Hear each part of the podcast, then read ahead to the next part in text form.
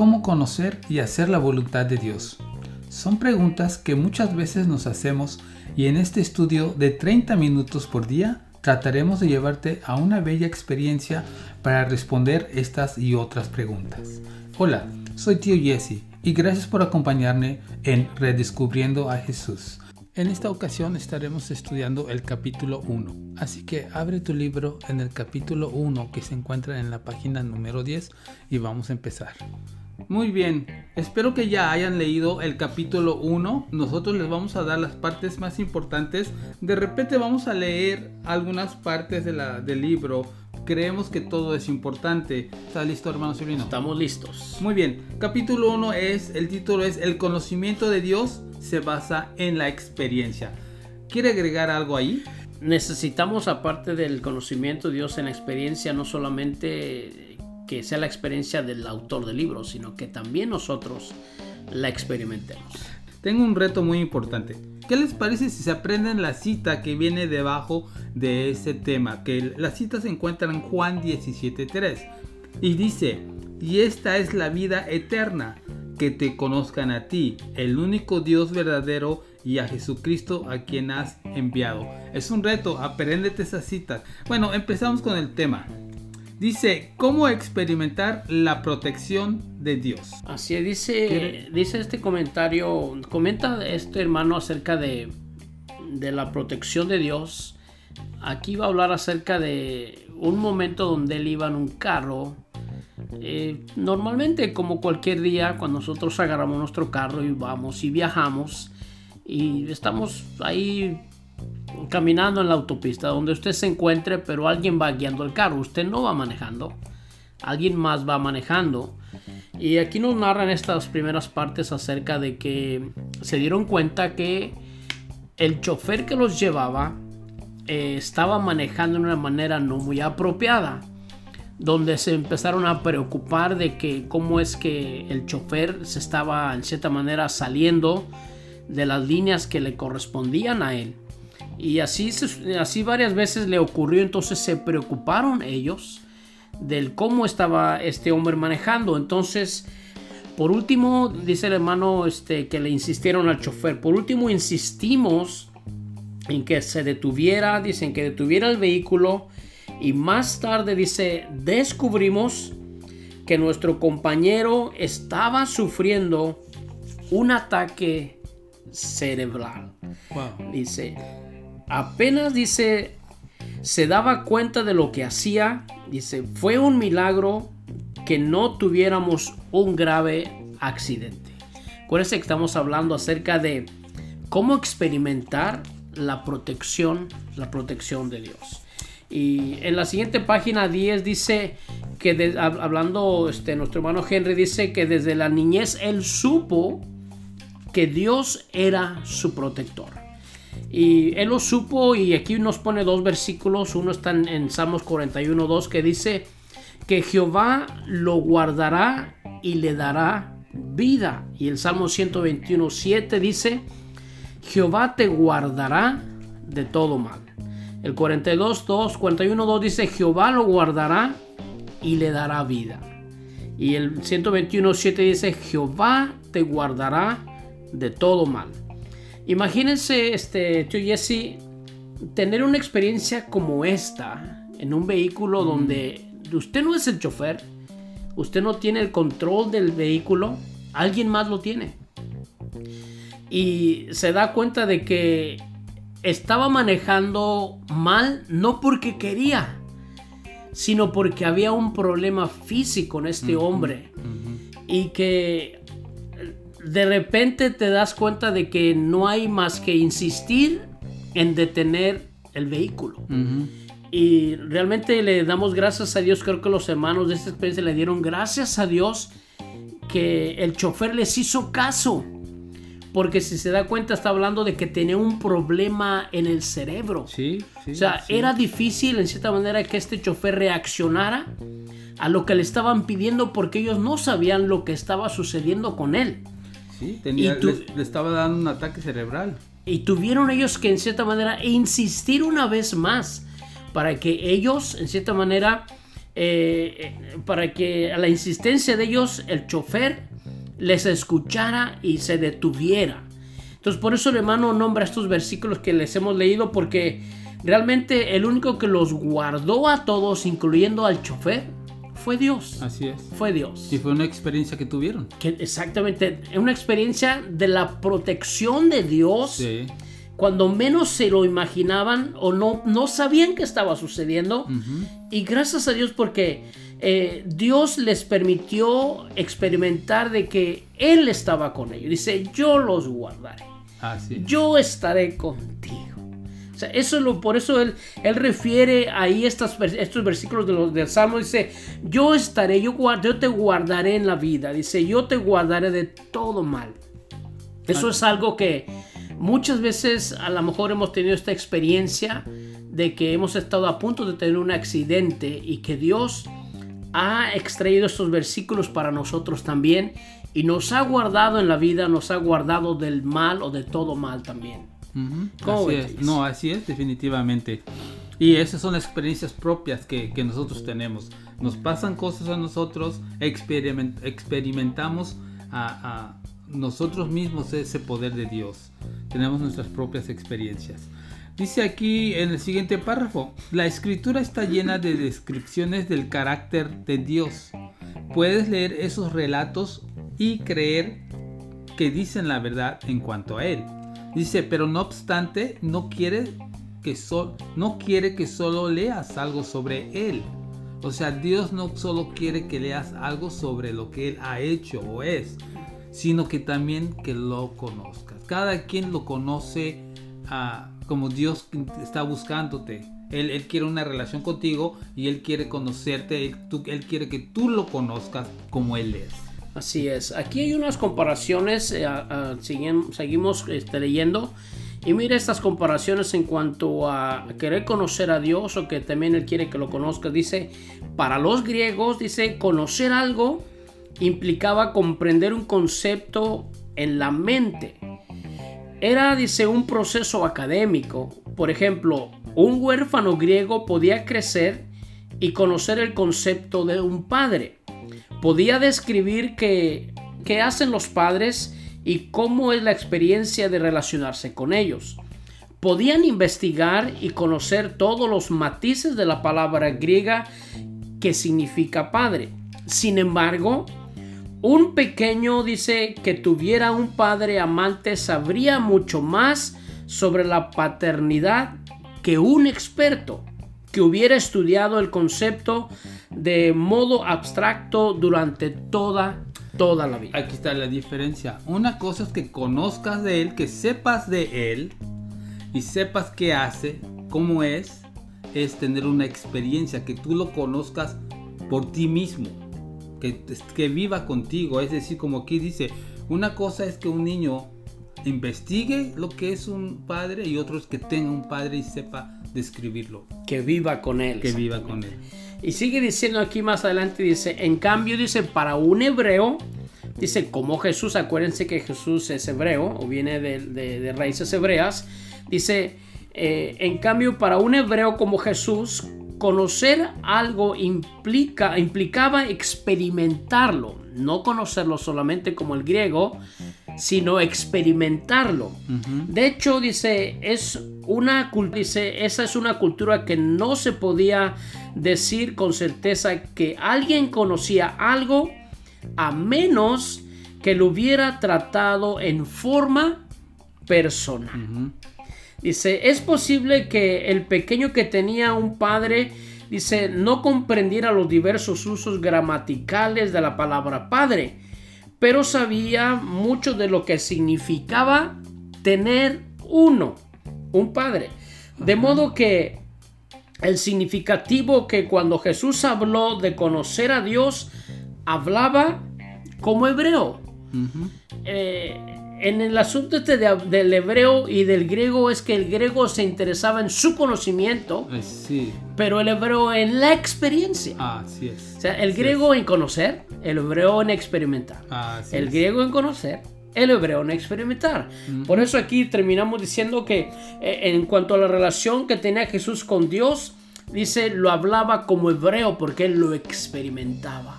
Él tenía la experiencia de su padre con él. Así es. No solamente se interesaba en conocer quién era, qué hacía, cómo era, eh, de, de, qué vivía o cómo se había hecho, sino que a él lo que le interesaba era experimentar lo que él era. No solamente extraer la palabra padre para saber su significado, sino vivirlo plenamente, ah, experimentar. exactamente. Cuando dijo que la vida eterna es conocer a Dios, incluyendo a Jesucristo, Dios Hijo, no quiso decir que es saber sobre Dios. No se refirió a alguien que haya leído muchos libros y concurrido a numerosos seminarios donde se enseña sobre Dios. Hablaba de un conocimiento de primer mano. Es decir, tú y yo. Hablemos, platiquemos. cerca. Exacto. Face to face en inglés se dice. Cara a cara, el papá y el hijo. Así es. Entonces, este, más adelante sigue diciendo, hablaba de un conocimiento de primer mano basado en la experiencia. Llegamos a conocer a Dios de verdad cuando tenemos una experiencia con Él en nuestra vida. Esa ¿Cómo dijo? Esa parte la subrayé, me pareció muy interesante. Llegamos a conocer a Dios de verdad cuando tenemos una experiencia con Él en nuestra vida. ¿sí? No dice la experiencia de Él de usted, de aquel, de aquella. No, mi experiencia. Personal. Con Dios. Sigue diciendo, muchas personas han concurrido a la iglesia desde la niñez y han escuchado hablar de Dios toda la vida. Creo que usted nació así. así es, toda la vida. Pero no tienen una relación personal dinámica y creciente con Él nunca oyen su voz, no tienen ni idea de cuál es su voluntad, no han experimentado su amor en forma directa, no sienten que haya un propósito divino en su vida. Yo creo que a la larga... No todos, ¿eh? no, no, bueno, aquí dice, aquí no dice de, de, usted. aquí se refiere a que muchas personas que nacen así como conociendo el Evangelio. Así es. Toda su vida y se acostumbran. Yo creo que llegan a acostumbrarse a, la rutina, a ir a la iglesia, a los cantos, las predicaciones, y realmente nunca llegan a ese. Y yo digo nunca llegan, cuando yo digo llegan es porque yo, pues yo me convertí al cristianismo. Sé que yo no soy de toda la vida, entonces la experiencia es un poquito diferente. Así es. Aquí el asunto que están, estamos hablando aquí es es como decir así, no porque yo nací en un garage quiere decir que yo soy carro. Es lo mismo que estamos mm. tratando de mencionar aquí el hermano, de que no porque yo en este caso, yo, o sea, yo, mi, este, Silvino Padilla, no porque yo haya nacido en una cuna cristiana, quiere decir que automáticamente me voy a ir al cielo. No, yo tengo que pasar un proceso igual y muchas veces hasta más difícil que el que nunca ha estado en el conocimiento de Dios, porque el que nunca ha estado cuando lo conoce, como que se interesa más. Y nosotros que ya estamos ahí, que tenemos todo a la mano, como que se nos hace eh, rutinario, como que se nos hace algo normal, como que no lo vemos como que de verdad lo necesitamos tener porque si no se nos va a ir o porque nunca lo hemos experimentado, como que está ahí y que a la hora que lo queramos tomar, lo tomamos. Mm. Y no es así. No, no es así. Creo que no es así. estaba costando un poquito más difícil. yo me acuerdo que cuando yo llegué, yo al año me había bautizado en agua y había, yo ya hablaba en lenguas. Porque yo la verdad cuando llegué me metí, me metí porque me metí con el Señor. me dijo, cambia esto, lo cambié. Tira esto, lo tiré. Entonces, muchas, yo creo que mucha gente pasa por esas. Sí, porque ustedes han tenido experiencias muy difíciles han vivido vidas donde están cansados de vivir lo que vivieron. Han experimentado cosas que, que no les gustaron como, como las estaban viviendo y cuando se les eh, ofreció un cambio de vida radical a través del, del Evangelio, a través del, de la presencia de Dios, dijeron, yo lo quiero, si me dices que me aviente, me aviento, si me dices que me, que me pare, me paro, si me dices que me hinque, me hinco. ¿Por qué? Porque estaban teniendo una experiencia diferente muy distinta. Nunca lo habían experimentado. Es más, no habían ni mirado que era eso. No habíamos escuchado de él. Y se miraba lo raro, todo como que esto es nuevo, como que, o sea, es nuevo. Entonces, es, era más fácil para el que no ha conocido a Jesús y viene, en cierta manera, para que entregue toda su vida a Jesucristo y se deje llevar por él Y, y ahora sí, como usted decía, hacer todo rápido y sin, y sin miedo. Se me está ocurriendo esto, no sé si, si cabe dentro de esto, porque más adelante dice, tal vez sepan mucho sobre Dios, pero no lo conocen de verdad. Exactamente. Esta parte de aquí, siento que muchos de repente hemos caído en este, en esta trampa. Conformidad, conformidad. Sí, conocemos mucho de Dios y cuando digo caemos, porque yo ya te, pues desde que acepté a Cristo a esta- ahorita, ya estamos hablando de muchos años, Ok. porque lo acepté de, de joven, ya no soy tan joven, pero tampoco estoy tan viejo. estoy ahí como que todavía. Todavía soportamos buenos tiempos. Sí, entonces este, yo creo que cuando entre más conoces tú la palabra de Dios, pasa un tiempo y como que te acomodas. Y, y el hecho de que conozcas tanto la palabra de Dios, a veces como que no conviene, no, de repente como que no conviene. no no conviene sé cómo. acomodarnos. Sí, ¿verdad? Como que ya decimos sabemos todo y ya sí está bien y como que ya no necesito recordar las cosas. No, y, y eso, y aquí está lo peor. Si yo trato de recordarte, vamos a decir un ejemplo, a ti que conoces, te enojas. Claro. ¿Sí o no? Porque digo, bueno, ¿y cómo este me está enseñando? Si ya me lo sé. Pero pues yo, yo estoy viendo que usted no actúa o no vive lo que dice que ya sabe. Y es por eso que yo se lo quiero recordar. Oh, gracias. ¿Y, y qué no, no hablo de usted. No, no, yo sé. Y, y- y realmente eso es lo que tenemos que hacer. Si quiere buscar en, en la Biblia, ahí en 2 de Pedro capítulo 1, versículo 12, mire lo que dice en cuanto a lo que estamos platicando. Esto es para mí primero y luego para ti. Lo Jesse. agarro, lo agarro. Primero para mí porque yo, yo nazco en el Evangelio. Ok. Y mire lo que me dice a mí el apóstol Pablo aquí en el capítulo 1 de 2 de Pedro. Dice en el versículo 12, por esto, mire, mire bien, ¿eh? Esto me lo estoy diciendo a mí, ¿eh? Sí, a sí. mí. O sea, yo a mí. Ok. Yo, mí, a mí. Usted empieza. ¿Ok? Dice, por esto, el apóstol Pablo me lo está diciendo a mí, dice, yo no dejaré de recordaros siempre estas cosas, aunque vosotros las sepáis y estéis confirmados en la verdad presente. Wow, eso me gustó. ¿Verdad? Dice, yo no voy a dejar de recordarte, nos dice el apóstol Pedro. Ujú. Y está hablando, me está hablando a mí, Sí. como conocedor de Dios. Segunda, Me- segunda me- de Pedro 1.12. Segunda de Pedro 1.12. Lo voy a apuntar aquí.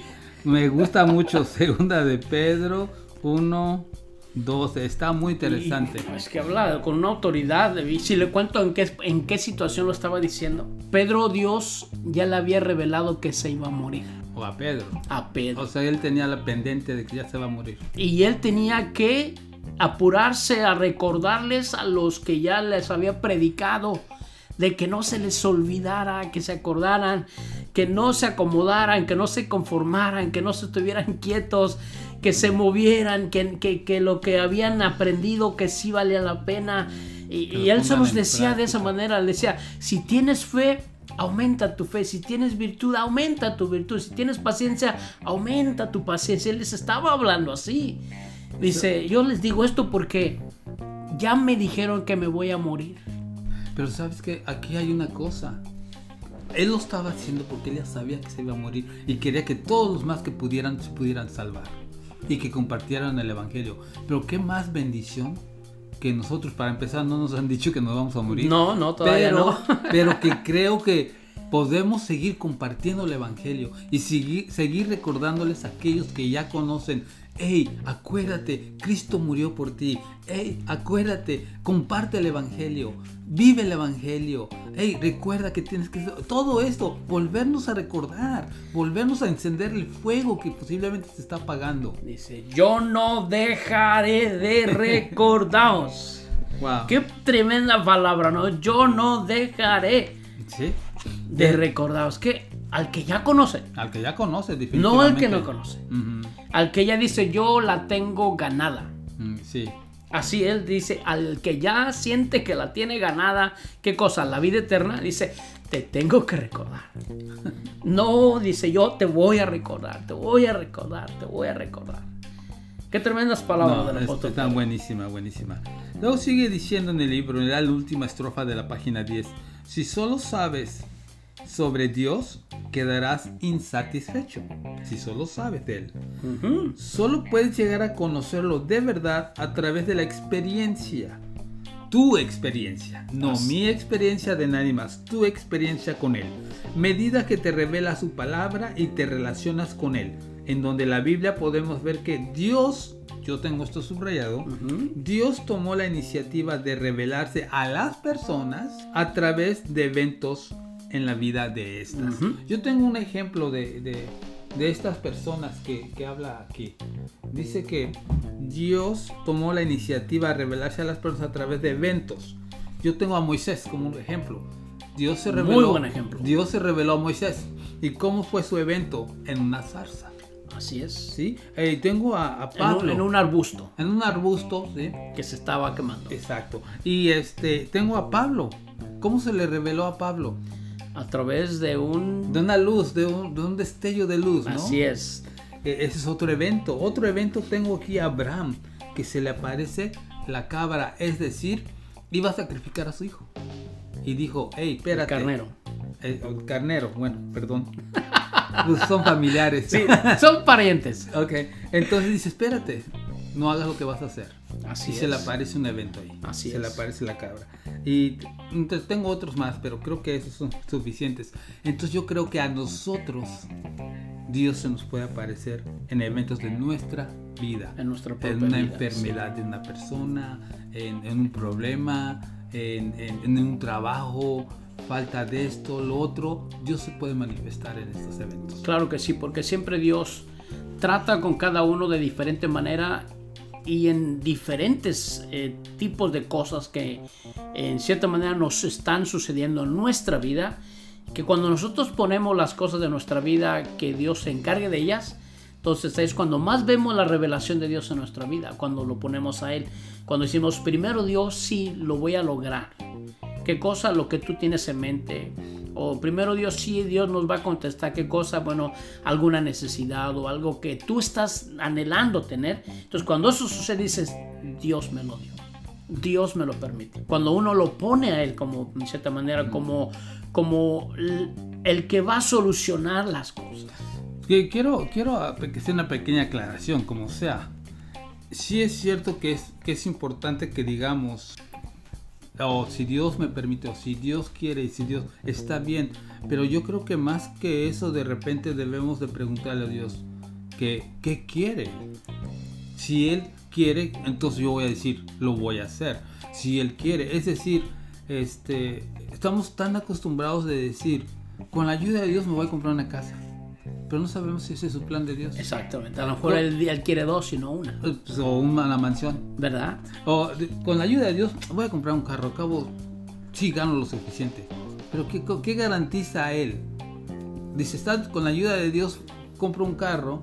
Pero él no puede ah, garantizar que va a tener su empleo siempre. Exacto. Entonces primero hay que decirle, Señor, yo deseo un carro, puedo comprarlo. Es- o sea, así no, así tengas. Si Dios dice que sí, tengas o no tengas dinero, Él se compromete a darte. Exactamente, te lo, va, te lo va a dar, va a hacer que cumplas en cierta manera el deseo de tu corazón en ese Ah, exacto. Muy bien, vamos a continuar en la página número 11. El título dice, los nombres de Dios permiten conocerlo. Dios tiene muchos nombres y, y cada nombre se aplica a, eventos que tuviste con Él. En este caso, menciona de varios nombres de la Biblia de personajes que tuvieron ciertas cosas en que tuvieron que conocer a Dios. Eh, dice en el primer párrafo, dice, en los tiempos bíblicos el nombre de un hebreo representa su carácter o describe su naturaleza. Los nombres de las personas revelaban sus características. Así es, y sigue diciendo, dice, de igual manera los nombres, los títulos y las descripciones de Dios en la Biblia identifican la manera en que las personas llegaron a conocer. Me estoy acordando de alguien. Jacob cuando nació, ¿cómo se llamaba? Jacob. ¿Qué quiere decir Jacob? Usurpador, tramposo, tranza. ¿Por qué? Cuando nació, para empezar, nace agarrándole la, A el su pie. hermano, era mellizo con su hermano. Sí. Segundo, Era cuate, un cuate, era cuate. eran cuates, exacto. Porque mellizos son iguales, ¿no? Ah, ok. Y Idénticos. cuates son de diferente bolsa. Muy bien. Y luego engaña a su papá. Y luego hace trampa con la primogenitura. Ujú. O todo esto describe el nombre y el carácter del quien tiene ese nombre. Exacto. Él era el significado del nombre. Pero ¿qué pasó cuando tuvo una lucha Jacob con el ángel? el, el, ángel lo hirió, quedó manco, un poquito rengueaba, creo, porque tuvo una herida. Tuvo que vivir con eso. Pero Dios le dijo, ¿sabes qué? Ya no eres Jacob, porque ese, eso ya no eres. Ya, no, eres el tramposo. Ya no eres el tramposo.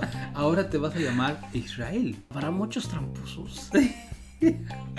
dicen, dicen por ahí, el que no tranza, no avanza. Bueno, dicen en el mundo, ¿verdad? Sí, claro, claro. Bueno, aquí estamos viendo acerca de lo que, cómo es que Dios nos permite conocerlo, en qué nombres, ¿no? Y estamos hablando acerca de que una de las maneras que Dios nos permite conocerlo es a través de, de un Dios proveedor. Un Dios proveedor, y, si quiere leemos aquí en Génesis 22, dice del versículo 1 al versículo 18 nos, relata, dice que Dios estaba desarrollando un carácter de Abraham para que pudiera ser el padre de una nueva nación. Dice, puso a prueba su fe en su obediencia cuando le pidió, dice, que sacrificara a Isaac, su único hijo. Esto produjo una crisis de fe en Abraham y se tuvo que decidir qué creía de verdad sobre Dios. Hasta ese momento solo lo había conocido por experiencia como Dios Todopoderoso, porque le había dado milagrosamente a un hijo cuando él y Sara, dice su esposa, eran ya viejos y estaban fuera de los límites de la fertilidad humana. Fue maravilloso conocer a Dios como todopoderoso, pero él quería ampliar la comprensión de Abraham y su experiencia en cuanto a la identidad de Dios. Ya no como poderoso, sino como, como proveedor. Exacto, entonces aquí hay dos eventos diferentes. O sea, amaba a Dios y lo experimentó como todopoderoso, porque a esa edad que tenían ya nadie podía tener hijos. Entonces dijo, definitivamente mi Dios es todopoderoso. Así es. Pero cuando va y quiere necesita sacrificar a Israel, a este, perdón, a Isaac. a Isaac, entonces ya no era el todopoderoso. Cambió su mentalidad. Ahora, ahora ahí, cuando bajan de ahí, ya baja pensando que Dios era su proveedor. Sí, lo que sucede aquí es que él ya había experimentado a Dios como Dios todopoderoso porque le había dado a, Isaac como hijo en una edad donde ya, ya no podían tener hijos. Entonces, después de que se lo da, Dios se lo pide, que se lo entregue. A ver, ¿cómo? Ya me lo diste y ahora me lo pides. Espero que les haya parecido muy interesante esta primera parte de mi experiencia con Dios del capítulo 1. Pronto estaré subiendo la otra segunda parte para terminarlo. Está súper padre, no te los pierdas. Bendiciones y hasta la próxima.